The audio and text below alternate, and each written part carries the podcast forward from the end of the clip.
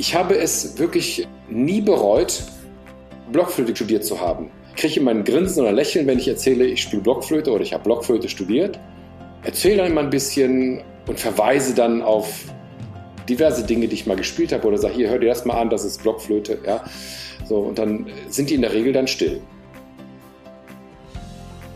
Hallo und herzlich willkommen zu einer neuen Folge des Podcasts Jobnavigation Menschen und ihre Berufe. Mein Name ist Anni Nürnberg und in jeder Podcast-Folge stelle ich dir einen neuen Beruf vor und einen Menschen, der diesen ausübt. Gehörst du zu denen, die als Kinder irgendein Musikinstrument lernen mussten oder konnten? Hat dir das Spaß gemacht?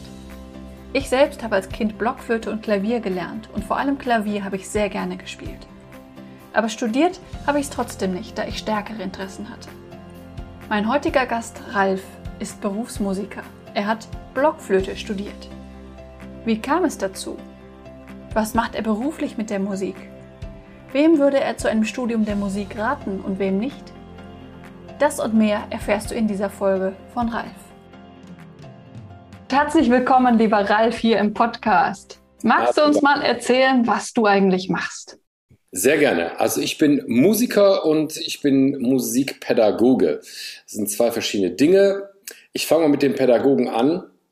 Ich habe also Blockflöte studiert. Da macht man zum einen ein erstmal vierjähriges pädagogisches Studium, ein Examen, Diplom Musiklehrer bist du dann.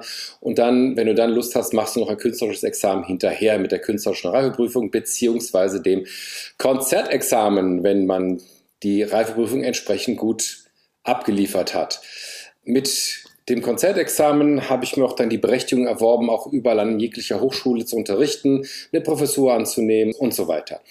Ich unterrichte im Moment an einer Musikschule in Neuss. Das ist mit einer der modernsten Musikschulen. Wir haben seit einigen Jahren ein neues Gebäude bekommen und die sind halt ziemlich fantastisch.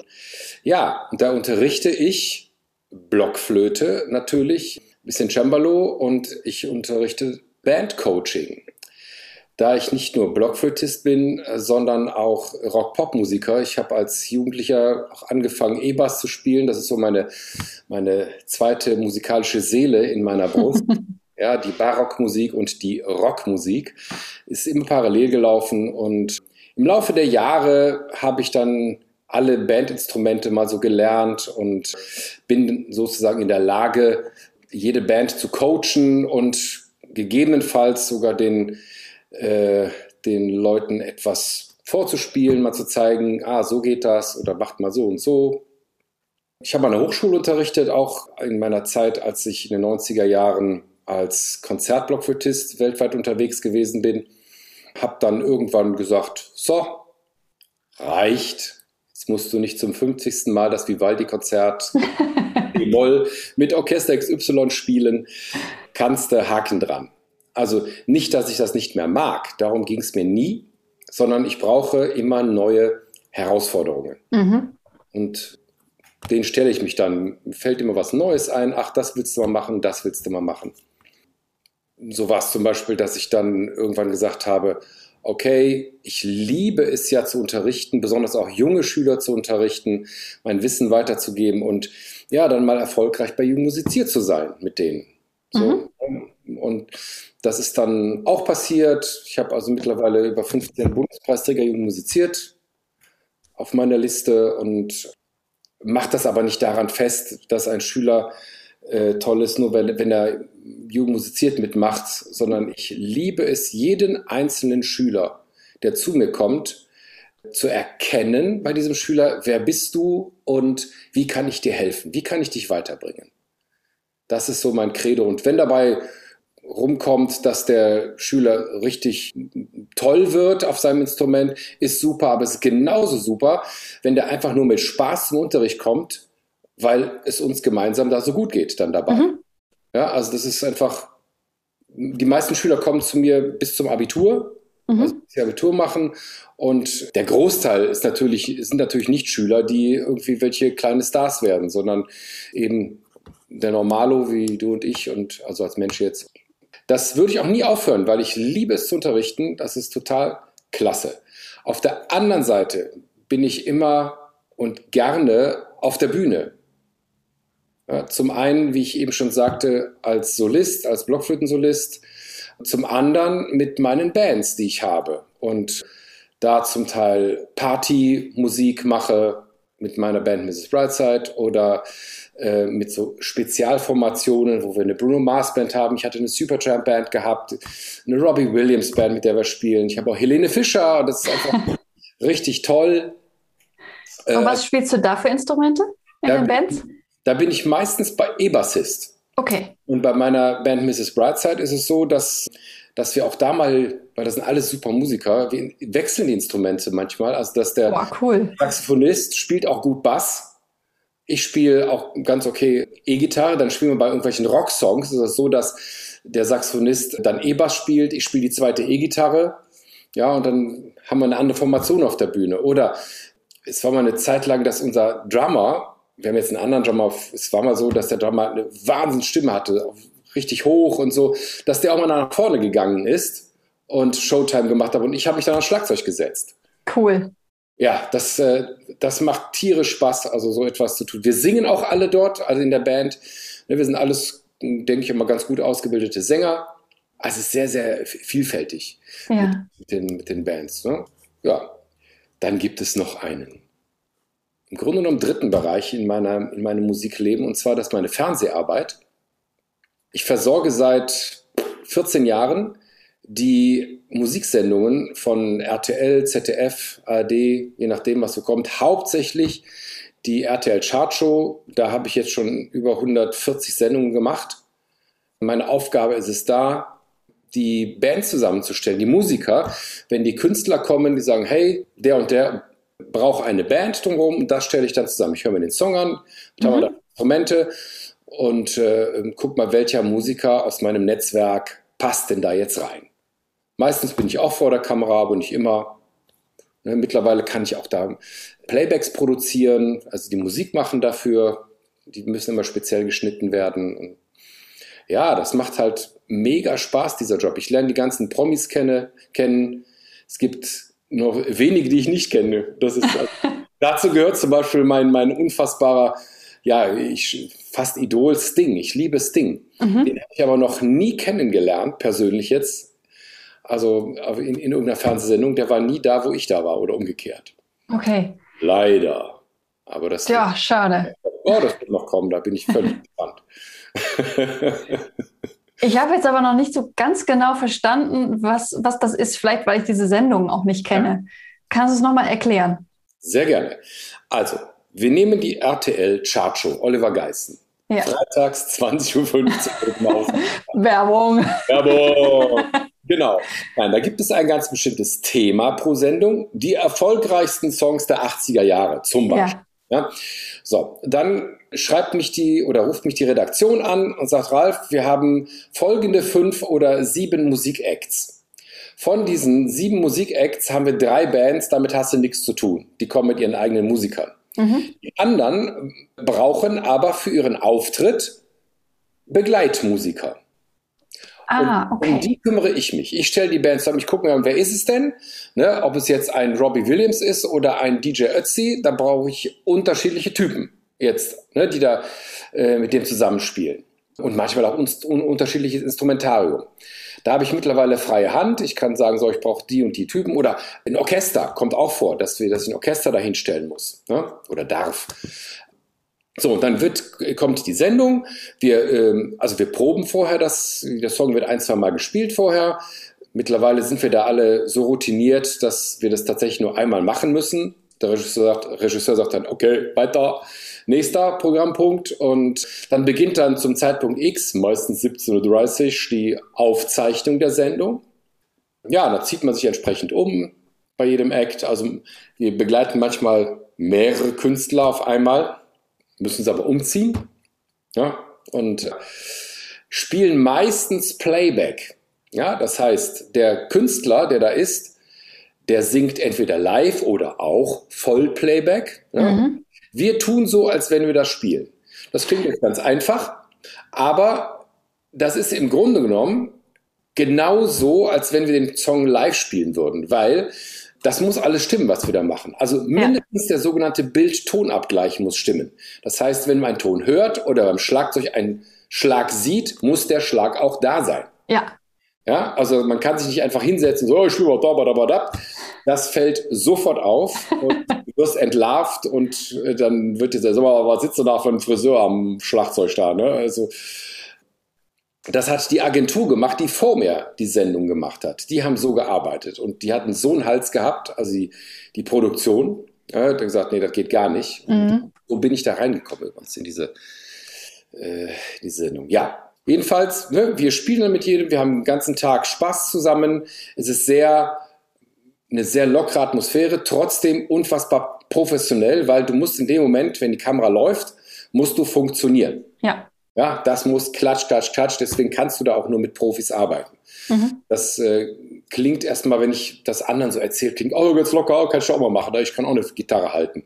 Nein, mhm. eben nicht. Das ist, äh, hat jetzt nicht nur was damit zu tun, dass das Instrument vielleicht nicht ganz so toll spielt, sondern auch der Umgang mit der Kamera, mit dem ganzen Love and Down Leute um dich herum. Ne? Ja klar, das ist ja quasi Schauspielern. Das ist Schauspieler, nichts ja. anderes. Und wenn du das nicht gewohnt bist, dann das fällt sofort auf. Ja.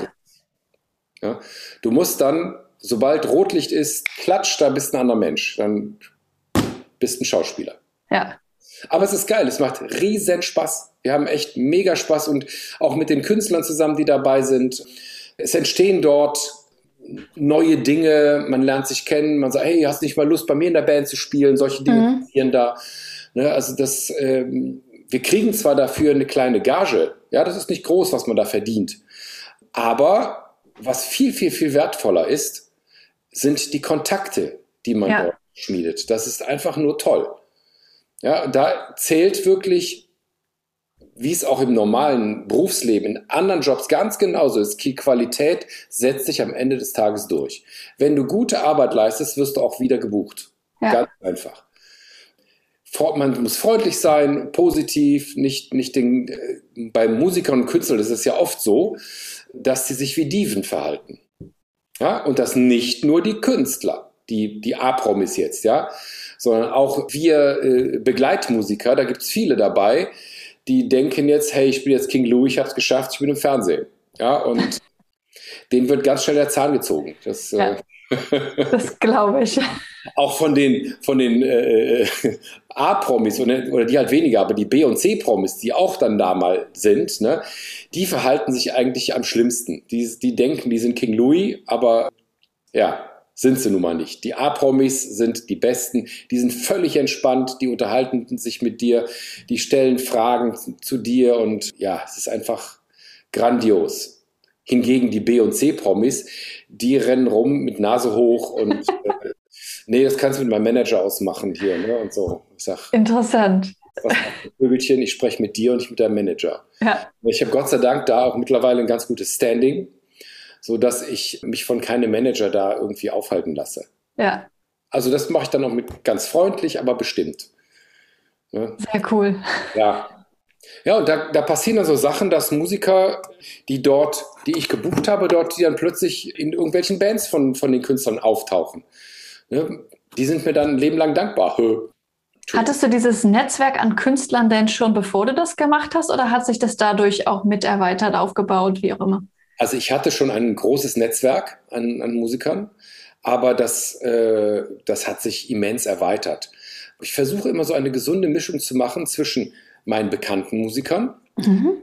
dann Empfehlungen von den Musikern. Hör mal, äh, guck mal, Gitarre, da habe ich einen tollen, mit dem habe ich letztens gespielt, den kannst du auch mal buchen. Und neuen jungen Kräften, also auch, äh, ne, die so etwas noch nie gemacht haben. Und, das ist immer eine gesunde Mischung so werden die so langsam in dieses Geschäft reingebracht. Also ich gebe mir dir auch Mühe, dass die dann auch da reinkommen und so und auch dieses gewisse Standing bekommen. Ne? Das, ja. Auch da bin ich vielleicht ein bisschen Pädagoge in dem Moment, weiß ich nicht. Also, ja, wahrscheinlich. Ja, ja, und, äh, und Coach. Und Coach, ja, aber ohne die das, also ich stelle mich immer mit denen auf eine Stufe. Es gibt vorher, wenn jemand das erste Mal das macht, gibt es von mir eine kleine Ansage. Das heißt, ihr dürft, ihr dürft euch hier auf dem Studiogelände bewegen, wo ihr wollt. Aber wenn ihr rausgeht oder sonst was macht, sagt mir einfach Bescheid. Und zweiter Punkt, quatscht mir keine Künstler unmotiviert an.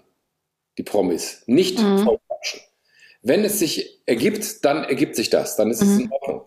Ja, oder wenn der dich anspricht. Aber nicht welche voll labern, weil das plötzlich einer ist, den du schon immer toll gefunden hast. Und äh, ja, es gibt ja solche Menschen, die an verbaler Diarrhoe leiden und die dann halt, ja, die voll quatschen einfach. Mhm. Das ist nicht gut. Und die, diese Künstler, das ist auch halt ein, zwei, dreimal vorgekommen in der Zeit, die gehen dann, die beschweren sich dann auch.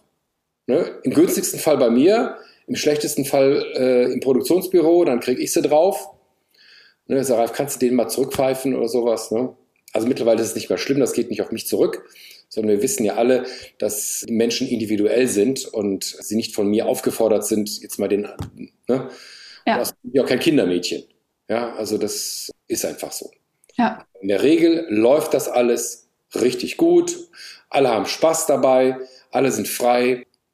Ja, und so läuft dieser Job halt sehr, sehr, sehr entspannt. Und es macht halt dadurch, dass man halt die ganzen Menschen, die man nur aus dem Fernsehen kennt, und da rede ich mhm. jetzt nicht von den Musikern, sondern da kommen ja auch Schauspieler hin, Moderatoren und die ganzen Regisseure, mit denen man arbeitet und so.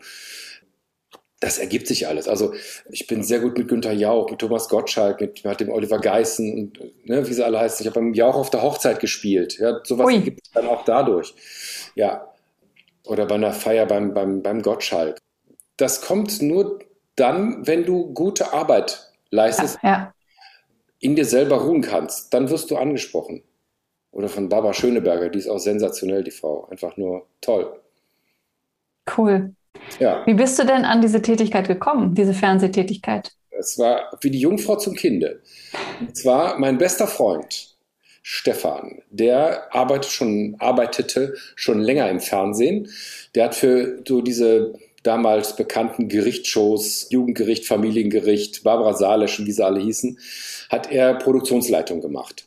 Und er war dann im Produktionsbüro, wo die Chartshow ist und hat er den Regisseur, mit dem, mit dem er befreundet ist, der Regisseur und die Produktionsleitung haben sich gerade über die Agentur unterhalten, die die Musiker dort äh, stellt. Und die haben nur geschimpft darüber. Ne? Boah, mhm ja gar nicht. Wir müssen und dann ist der Stefan dazwischen gegrätscht und hat gesagt, hör mal, mein Freund der Ralf, der ist super verzweigter, vernetzter Musiker. Wir zwei können so etwas. Ja, gibt uns eine Chance. Ja, alles klar, dann macht ihr das mal bei der nächsten Sendung. Da haben wir uns natürlich unfassbar vorbereitet auf die erste Sendung. Ja, also, klar. Immer. Äh, das war echt Hammer. Aber es, es hat funktioniert. Also das war, ähm, 2007, weiß ich, 2007 im Herbst. Da war unsere erste Sendung. New Wave. Die erfolgreichsten New Wave Songs. mit Kim Wilde gespielt, mit Katja Gugu, also im Limal und wer war da noch? Egal. Jedenfalls, das war richtig geil, hat Spaß gemacht und ja, daraufhin haben, waren wir da fest drin. Ja, also wir haben uns nie einen Bock geleistet irgendwo, sondern Gegenteil. Ich bin ein Mensch, der denkt mit bei den Sendungen. Wenn ich merke, irgendwo läuft was falsch, dann mache ich darauf aufmerksam. Mhm. Ne, und das hat oftmals zu, gut, zu einer guten Laune im Produktionsbüro geführt, ne, weil man dadurch Zeit spart. Ja. Ich sage jetzt mal, da sitzen wir sehr fest im Sattel. Ne, also wir stehen nie zur Diskussion und das ist ein schönes Gefühl. Cool. ja, Hört sich sehr spannend an. Ja, es ist, es ist einfach ja, ein toller Job. Ich bin ich sehr dankbar für. Jedes Mal, wenn ich dahin fahre, bedanke ich mich beim Universum, dass ich mhm. äh, Teil des Ganzen sein darf. Das glaube ich. Vielleicht gehen wir nochmal zurück zu deinen anderen Tätigkeiten. Wo spielst du denn überall mit deiner Band? Wo könnte man dich treffen? Also wir sind eine, eine ich sage jetzt mal, typische Unterhaltungs- und Partyband. Mhm. Das beinhaltet die kleine Hochzeit die Nobelhochzeit auf Rhodos, wo wir letztes Jahr gespielt haben, zum Beispiel eingeflogen werden.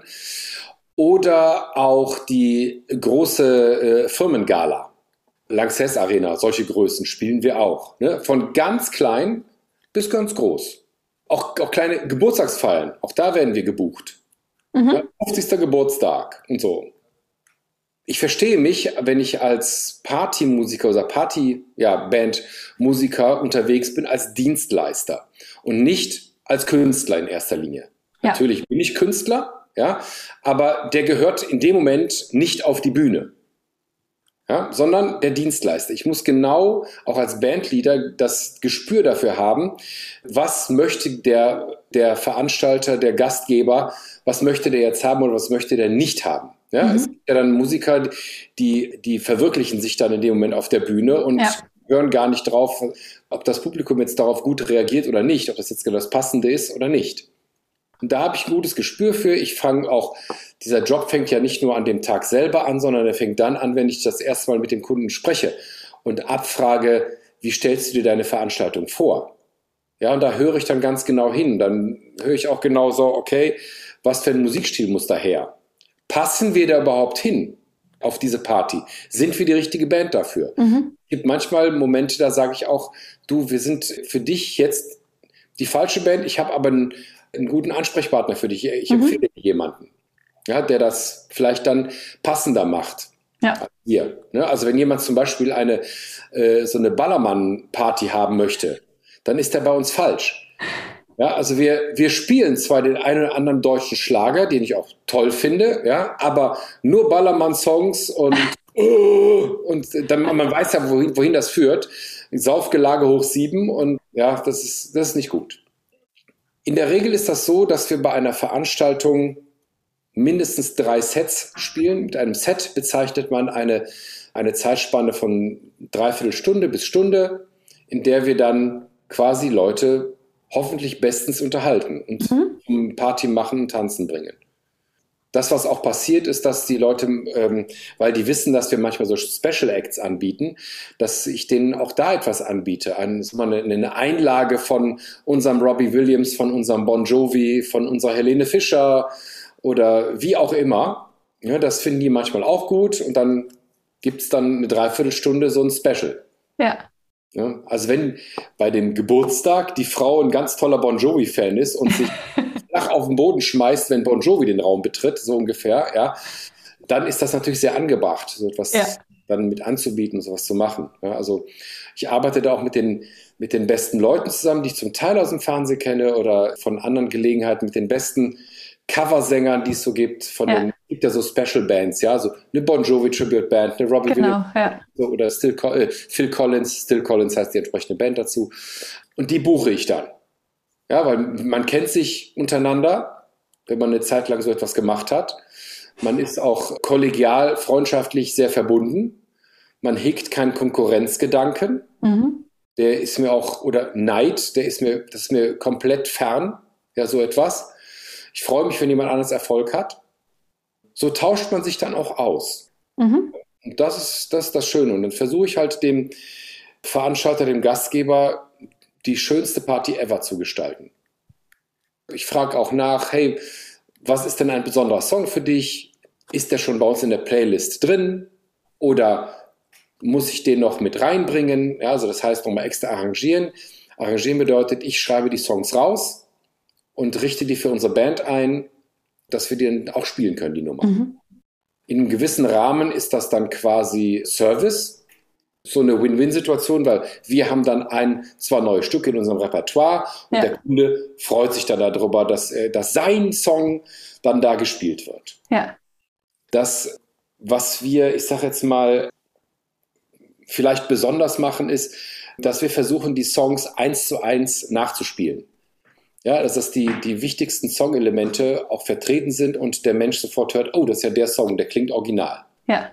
Es gibt die andere Philosophie, die ich jetzt nicht schlecht machen möchte, gar nicht, ist jetzt nur nicht mein Ding, geht so nach dem Motto, pass auf, C-Dur, du kennst den Song, ich kenne den Song, wir treffen uns hinten. Ja, das ist so, ja, dann interpretiert man den Song auf seine persönliche Art und Weise. Mhm. Das ist vollkommen legitim und okay. Aber ich habe festgestellt, dass die meisten unserer Kunden es sehr wertschätzen, wenn sie den Song original hören. Also weitestgehend original. Ne? Mit kleinen i-Tüpfelchen drin, dass da mal ein Solo reinkommt ne? oder was verlängert wird noch. Also da, das, das machen wir dann schon.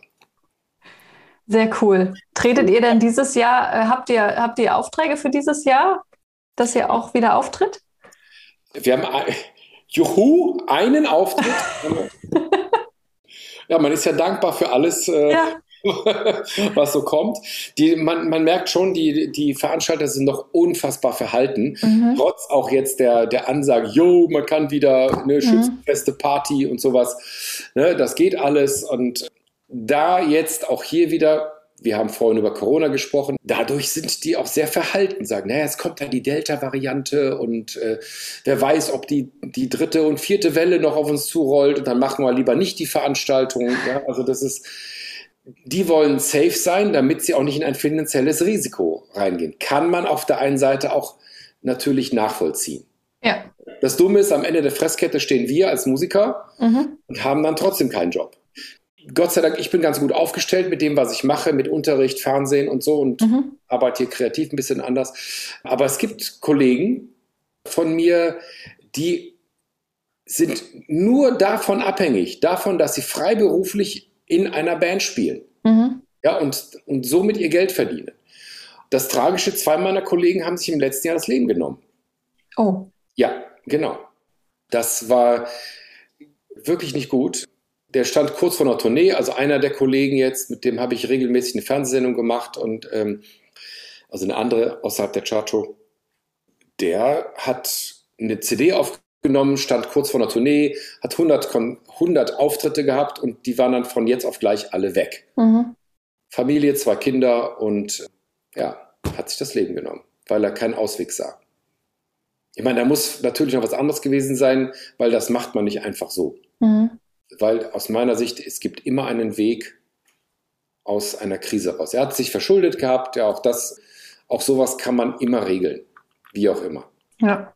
ja also, was ich damit sagen will, dass ich noch sehr viel Glück hatte äh, oder habe und anderen Kollegen es halt nicht so gut geht. Und ich versuche auch denen zu helfen, wenn es irgendwie. Mhm. Das ist einfach so und wir müssen durchhalten und abwarten, was dann im nächsten Jahr sein wird. Also dieses Jahr ist im Endeffekt durch, da kommt vielleicht der ein oder andere Kleckerjob mal, aber so wirklich das, was wir gehabt haben, ich sag mal so, mit meiner Band, wir, wir planen so mit drei, vier Gigs im Monat. Mhm. Das ist völlig ausreichend für uns. Ne? Jeder hat auch noch was anderes, was er tut. Ja. Freiberuflich jetzt auch. Vielleicht eine andere Formation oder einer von uns hat eine eigene Band, weil er Singer-Songwriter ist und ist mit seinen eigenen Projekten unterwegs, auch sehr erfolgreich. Da kann man natürlich nicht alle, alle Wochenenden zupflastern mit, mit unseren Gigs. Mhm. Ja, oder ich gebe Seminare im Blockflötenbereich. Also das ist, ich verbinde meine beiden Kernkompetenzen, Blockflöte zu spielen, mit meiner Kompetenz, sich in Rock-Pop-Musik auszukennen. Also ich mhm. schreibe Arrangements für Blockflöte und Band. Cool ja, damit bin ich im Moment also eigentlich ziemlich erfolgreich, ich, weil ich der Einzige bin. Da kann man auf meinem YouTube-Kanal sich einiges angucken. Da gibt es einen Verlag, der mit mir zusammenarbeitet, der meine Stücke jetzt rausgibt und so. Das ist schon cool. Ne? Das, das macht schon Spaß. Und besonders die Blockflötisten finden das irgendwie cool und sagen, hey, ich will auch sowas spielen. Und so kann ich dann halt Seminare geben und sagen, so, so spielt man Popmusik. ja. ja, stimmt. Stelle ich mir schwer vor. Ich habe auch mal Blockflöte gespielt, aber. Ja. Hm? Ja, geh mal auf meinen YouTube-Kanal. Ja, mache ich. Ich verlinke den auch im Podcast. Ja, cool. Super. Wie bist du denn überhaupt zur Musik gekommen? Also ich kenne ja viele, die als Kind ein Musikinstrument gelernt haben. Ich selbst habe auch acht Jahre Blockflöte gespielt. Was hat dich dazu bewogen, das auch zu studieren? Ganz einfach. Also äh, natürlich angefangen wie Grundschule, kleines Kind, Mama hat mich angemeldet beim, an der Musikschule zum Blockflöte. ja, ich habe da gespielt, mehr oder weniger fleißig.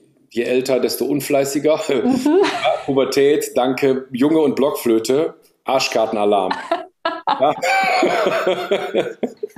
bis, bis zu dem Zeitpunkt, ja, da gab es zwei Zeitpunkte, als ich glaube ich war 13 oder so, da hat die Schulband brauchte eine einen E-Bassisten und ich fand E-Bass immer super und da habe ich, da gab es einen in der Schule einen E-Bass, ein Instrument und das habe ich mir dann gekrallt und habe autodidaktisch habe ich mir den Bass beigebracht. Ja. Ja, und seitdem spiele ich Bass und das hat echt Spaß gemacht. Und die zweite Sache, ähm, wo ich dann auch Anerkennung erfahren habe in der Schule, als ich dann mit ich glaube, ich war 15, habe ich Jung musiziert gewonnen. Ja, so mhm. unverhofft, einfach so. Und da war, stand plötzlich in der Schule die Presse da, ja, und da habe ich interviewt. Ja, und alle, wie, der Biduschek, was, wer hat der gesagt? Blockflöte? Geil, oh, ja. Stand in der Zeitung und so. Und dann, ja, da haben die ein anderes äh, Bild von der Blockflöte so bekommen. Ich habe da in der Schule immer vorgespielt und so. Das, das war irgendwie. Ich wollte eigentlich, ich habe also mein Gymnasium gewechselt zur Oberstufe, weil es auf der anderen Schule gab es einen Musikleistungskurs und Sport als viertes Fach, was ich machen konnte. Und ich war sportlich ziemlich gut. Ich war ähm, Zehnkämpfer und so, war doch sehr erfolgreich mit und wollte halt Sport, Musik und Mathe auf Lehramt studieren. Mhm. Ja, ich wollte eigentlich Lehrer werden. So, und dann habe ich mich zweimal innerhalb von einem Dreivierteljahr schwer verletzt. Mein rechtes Sprunggelenk, alle Bänder durch und da war meine, meine Sportkarriere oder ich sag mal das Sportstudium konnte ich dann an Nagel hängen. Mhm. Das war so während meiner Schulzeit noch, meiner Abiturzeit. Dann habe ich gedacht, okay, puh, ja, machst mal Aufnahmeprüfung, Blockflöte. Ne? Auch nicht schlecht, machst, ne, so, so. Also dann habe ich Aufnahmeprüfung gemacht und das war irgendwie cool. Da waren 120 Bewerber für zwei Studienplätze und Boah. ich habe davon bekommen. Da habe ich zuerst in Volkwang in Duisburg studiert, habe dann während meines Studiums bei einem Meisterkurs mein Mega-Idol, das war ist der Topstar der alten Musik, der Blockflöte, ja, wo ich Schallplatten von zu Hause damals Schallplatten hatte, habe ich bei einem Meisterkurs kennengelernt, habe Unterricht bei ihm gehabt, eine Stunde, ja, und wusste, das ist dein Lehrer. So, und dann, ich war damals total schüchtern. Und ich habe trotzdem mit klopfendem Herzen, habe ich den nach der Stunde gefragt, hör mal, Kees, Kees Bucke heißt, der ist ein Holländer, ne? Ich würde gern bei dir studieren. Ist das möglich? Da sagte der, ja, spielst gut, musst aber dann zu mir kommen. Na, ich sag, was heißt denn zu mir? Er sagt, ja, nach, ich wohne in Italien, in der Nähe von Siena. Kannst dann bei mir wohnen. Ich sage, hä? Ich, also damals verstehen Sie Spaß oder so, und ich denke, wo ist die, oder versteckte Kamera, ja, ich denke, wo? Nee, ich habe das erst geglaubt, als ich bei ihm angekommen bin. Ja.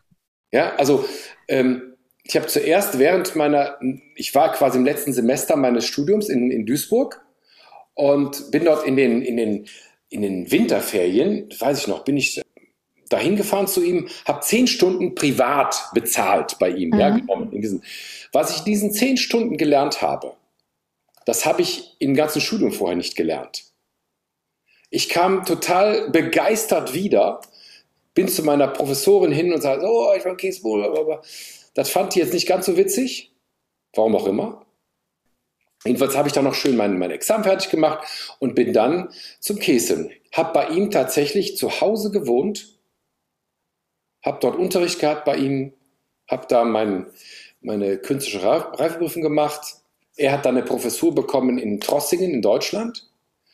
Dort habe ich dann mein Konzertexamen gemacht habe immer bei ihm Unterricht gehabt. Also wir haben eigentlich auch eine, wir haben super verstanden, eine geile mhm. Mannschaft entwickelt irgendwo. Und äh, ja, also ich weiß immer noch nicht, wie das so gekommen ist. Also, dass ich bei meinem Idol zu Hause wohnend studieren durfte. Da haben sich die Stars der alten Musik die Klinke in die Hand gedrückt und geprobt mit dem Käse zusammen. Und ich habe zuhören dürfen und manchmal auch sogar mitspielen dürfen. Also, es war grandios. Krass. Ja, es ist echt krass. Ich habe es wirklich nie bereut, ja, Blockflöte studiert zu haben. Ich muss zwar mich immer irgendwo, immer, ich kriege immer ein Grinsen oder Lächeln, wenn ich erzähle, ich spiele Blockflöte oder ich habe Blockflöte studiert. Erzähle dann immer ein bisschen und verweise dann auf diverse Dinge, die ich mal gespielt habe oder sage, hier, hör dir das mal an, das ist Blockflöte, ja. So, und dann sind die in der Regel dann still. Einerseits begeistert. Andere, die ein Trauma erlitten haben damals in ihrem Blockflötenunterricht, da ist es schwierig, die zu überzeugen. Die muss man erstmal psychologisch behandeln, aber auch das kann ich nachvollziehen. Ja, nicht jeder mag vielleicht den Blockflöten-Sound und erinnert sich sofort an Weihnachten und äh, das Getute, was uns immer heute noch an Weihnachten in der Werbung vor die Ohren läuft. Ja. ja. Oder zu Hause. Oder zu Hause. Also ich sage das jetzt mal hier auch dem, damit man das hört, dem Podcast ganz bewusst. Blockflöte ist eines der schwerst zu lernenden Instrumente, wenn es sich gut anhören soll. Jeder kriegt ein Ding in den Hals geschoben, kein Problem, pustet rein, hustet rein und ja, und das kommt ein Ton raus. Ja. ja. Ja, man kann Töne spielen, aber das hat nichts mit Blockflöte zu tun. Weil die Blockflöte, wenn du reinbläst, laut oder leise, hast du zwei verschiedene Töne im Endeffekt. Mhm. Ja, und damit es stimmt, ja, musst du dein, musst ein sehr gutes Gehör haben. Das ist wie bei der Geige. Da legst du den Finger auf die Seite, auf das Griffbrett. Und das ist ja auch ein Mühchen nach vorne, Mühchen nach hinten. Und hast, mhm. ja, hast du auch, ist zu hoch oder zu tief, genau. Und das hast du bei der Blockflöte ganz genauso. Das ist bei kaum einem anderen Blasinstrument so wie bei der Blockflöte. Wenn man das beherrscht, also gut oder mit vielen noch zusammen Blockflöte zu spielen, das kann traumhaft schön sein. Wie eine ja. mit fünf Blockflöten im Ensemble, das kann wie eine Orgel klingen aber dann in reiner Stimmung. Das ist ein anderes Thema, was wir dann ein andermal mal besprechen können. Das, äh, okay. jedenfalls klingt das total erwärmend. Ja. Und kann auch fetzig klingen. Das jetzt, wenn ich dann Rock-Pop-Musik Ja, ja, das, das glaube ich, ja. Ich hau das, ich arbeite auch mit Effekten dann, also mikrofoniere die Blockflöten. Wenn ich ein großes Instrument habe, du siehst hier, guck mal, ich zeige die Finger auf, dieses blaue Ding da hinten. Ja. ja. Da. Das ist eine sogenannte Subbass-Blockflöte. Ähm, also auch eine Blockflöte, die ist jetzt geairbrushed.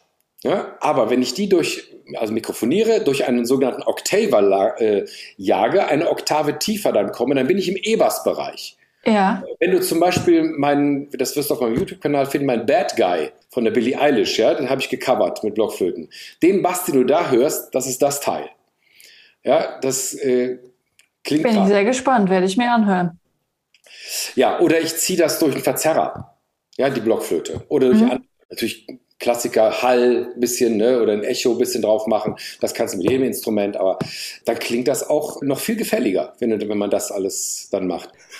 Richtig cool. Man merkt total, wie du dafür brennst. Total, ja. Die, ja also mir macht Spaß und mir wäre es, ich sag mal so, es wäre mir sogar fast egal, wenn die Leute das jetzt nicht cool finden würden. Ich finde es cool. Das, ja. Mir macht es mega Spaß. Ich leite ja auch so ein Blockflötenorchester, das wirst du auch auf dem YouTube-Kanal kennen, mit denen ich das dann, also es ist ein Laienorchester halt, aber mit denen ich diese Sachen dann halt umsetze. Ja. ja auf semi-professionelle Art und Weise. Und die haben mega Spaß. Das sind 35 Blockflöten. Boah. Zusammenspielen, also mit allen Größen. Das ist mal, ich sag mal, Blockflöte 2.0. Das ist mal was anderes. Definitiv. Ja. Also ich hoffe, dass ich andere motivieren kann. Im Moment bin ich der Einzige, der sowas macht. Es gibt welche, die machen Jazz, auch, das ist auch klasse, ne? Aber so richtig so für Rock- und Popmusik arrangieren, also kenne ich jetzt und ich kenne halt die Blockflöten-Szene, aber ich kenne niemanden, der das, der das macht. Und ich hoffe sehr, dass da irgendwann mal sich andere motiviert fühlen, auch das zu tun. Und auch da gebe ich Seminare zu. Wie arrangiere ich einen Song? Habe ich, äh, oder ein Webinar haben wir vor zwei Monaten habe ich das gemacht. Da waren mhm. einige Flötisten dann da auch am Start ich will gerne mein Wissen weitergeben. Also ich, ich, ich, sitze nicht drauf, sondern wenn mich jemand fragt, mal, Ralf, wie geht das, dann kriegt er eine Antwort von mir. Ja, dann zeige ich ihm alles, wie das geht. Auch da freue ich mich, wenn der dann damit erfolgreich sein könnte oder die. Ja. ja. Viele Blockflötisten haben noch viele Berührungsängste, weil die halt nur ne, diese alte Musik kennen. Mhm. Ich auch liebe. Viele, die mich kennenlernen, jetzt erst so, die denken, ach, das ist ja nur der, der Pop-Fuzzi an der Blockflöte.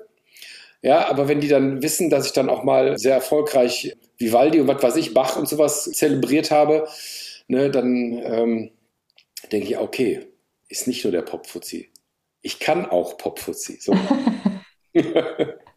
das macht es halt auch jetzt wieder der Satz, es macht es so, so vielfältig, mein Job. Ich, ich liebe es, ich kann auch umswitchen von jetzt mal Popmusik und gehe jetzt raus und höre mir einen Bach an oder einen Mozart oder sonst was. Ja, das ich, ich, ich brenne dafür. Wenn mhm. ich von einem Gig komme mit meiner Band, höre ich auf der Rückfahrt meistens irgendwelche klassische Musik. Mhm. Ne? Oder ich habe ein Blockflötenkonzert oder sonst was für ein klassisches Konzert gehabt.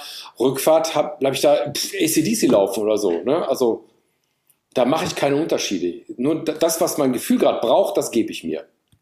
Was würdest du denn jungen Menschen mitgeben, die gerne musizieren und die überlegen, das auch beruflich zu machen? Ja, also erstens, ähm, die sollen auf ihren Bauch und ihr Herz hören. Die sollen, die sollen Musik machen. So, wenn die drauf spekulieren von vornherein, ah, ich will ja, ich will, äh, ich will Geld verdienen damit, vergiss es. Mhm. Ja? Die wenigsten verdienen gutes Geld damit. Ja, also du wirst auch als Musikschullehrer wirst du nicht gut bezahlt. Also eine Familie ernähren, schwierig. Da muss man noch nebenbei irgendwas machen, also auch freiberuflich vielleicht noch ein bisschen weiter denken. Aber, aber ich habe es nie bereut, Musik studiert zu haben oder Blockflöte studiert zu haben. Das klingt ja noch krasser, ja. Ja. ja, also wenn du Blockflöte studierst, studierst du auch gleichzeitig natürlich irgendein Harmonieinstrument, ja, Cembalo oder Klavier, Gitarre geht auch. Ne? Wie heißt denn dieser Studiengang? Blockflöte oder? Das ist, wenn du ein Instrument studierst, ja, dann kannst du einen Bachelor da machen. Du Ach so. Dein Instrument, ja, also Hauptfach Ne, wenn du ein, pädagogisches Studium machst, Bachelor, bist du hinterher diplomierter Musiklehrer oder Musikschullehrer, nicht Musiklehrer, Musikschullehrer. Ja, Instrumentalpädagoge hieß das früher. Mit, mit deinem Hauptfach. Und es ist wurscht, ob das E-Gitarre, ob das Oboe oder Schlagzeug oder Blockflöte, Geige ist. Ja? Okay. Ne, dein Instrument. Dann hast du noch ein Zweitinstrument. Eins von beiden muss ein Harmonieinstrument sein. Ja, also wo du mehrere Töne gleichzeitig spielen kannst. Harmonielehre, Musiktheorie, alles Mögliche hast du dabei, was du dann studierst. Ja, und ich kann das für jemanden, der dafür brennt, ja, der im Herzen Musiker ist, das merkt man. Man merkt das. Der sollte das auch tun. Und es wird einen Weg geben, oder dieser, diesejenige wird einen Weg finden, glücklich zu werden damit. Und im besten Fall auch gutes Geld zu verdienen. Es muss nicht viel sein, es muss ausreichend Geld sein. Ja. So. Ne? Geld sollte niemals ein, ein Antrieb sein. Ich glaube, das ist so was Grundsätzliches. Das hat nichts mit Musik zu tun, finde ich jetzt. Ja, definitiv. Du sollst deinem Herzen folgen, egal ob das jetzt Musiker ist oder ob du Elektriker werden willst, mach das. Ne? Und dann wirst du Erfolg haben. Es, es geht gar nicht anders. Ja, und damit dann halt auch Geld verdienen. Ja, und damit Geld verdienen, genau. Und man soll nicht daran zweifeln, ne? wenn man eingeredet bekommt, ach, du bist ja so toll, du spielst ja so schön Blockflöte oder so schön Geige, mach das mal. Und man macht das zum Gefallen seiner Mutter oder mhm. ja, gute Nacht, das wird nicht funktionieren. In keinem Job. Immer seinem Herzen folgen. Das wirst du ja vielleicht ähnlich in deiner Jobnavigation herausfinden wollen, was was diesen Menschen bewegt. Wenn du spürst, der erzählt dauernd, boah, ich habe so gern Klavier gespielt und, ne, und ja. vielleicht immer unterdrückt worden von wem auch immer, ja, dann muss man das rauskitzeln bei dem. Und ja. das ist das Wichtige, zu erkennen, was bin ich, wer bin ich und was will ich, was kann ich. Ja, und dann, du hast keine andere Chance, als dann glücklich zu werden. Ja. Cool. Das ist mein Credo. Ich rate auch Menschen ab, Musik zu studieren, wo ich sehe, das geht, das gibt nichts. Mhm. Ja. ja, dann meistens habe ich recht gehabt. Vielen lieben Dank. Das war ein sehr schöner Einblick. Ja, danke, sehr gerne. Das äh, macht mir großen Spaß, auch weiterzugeben, was, äh, also meine Erfahrungen, die ich gemacht habe halt. Und äh, vielleicht kann ich dem einen oder anderen dadurch weiterhelfen, seinem Gefühl zu folgen und vielleicht sogar dann auch Musiker zu werden.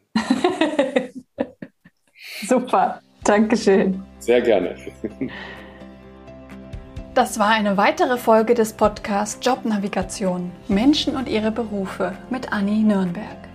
Ich hoffe, du kannst jetzt besser beurteilen, ob eine Karriere in der Musik für dich interessant sein könnte. Wenn dir diese Folge gefallen hat, freue ich mich sehr über eine positive Bewertung oder ein Like auf Instagram. Du findest uns dort unter dem Namen Jobnavigation. Wenn du gerade versuchst herauszufinden, welcher Beruf am besten zu dir passt, unterstütze ich dich gerne im persönlichen Coaching. Auf unserer Webseite kannst du ganz einfach ein kostenfreies Erstgespräch vereinbaren. Du findest die Webseite in den Show Notes verlinkt. Dort findest du zum Beispiel auch die Motivations-Challenge, ein achttägiger Online-Kurs, der dir zu mehr Motivation im Alltag verhilft. Komplett kostenfrei.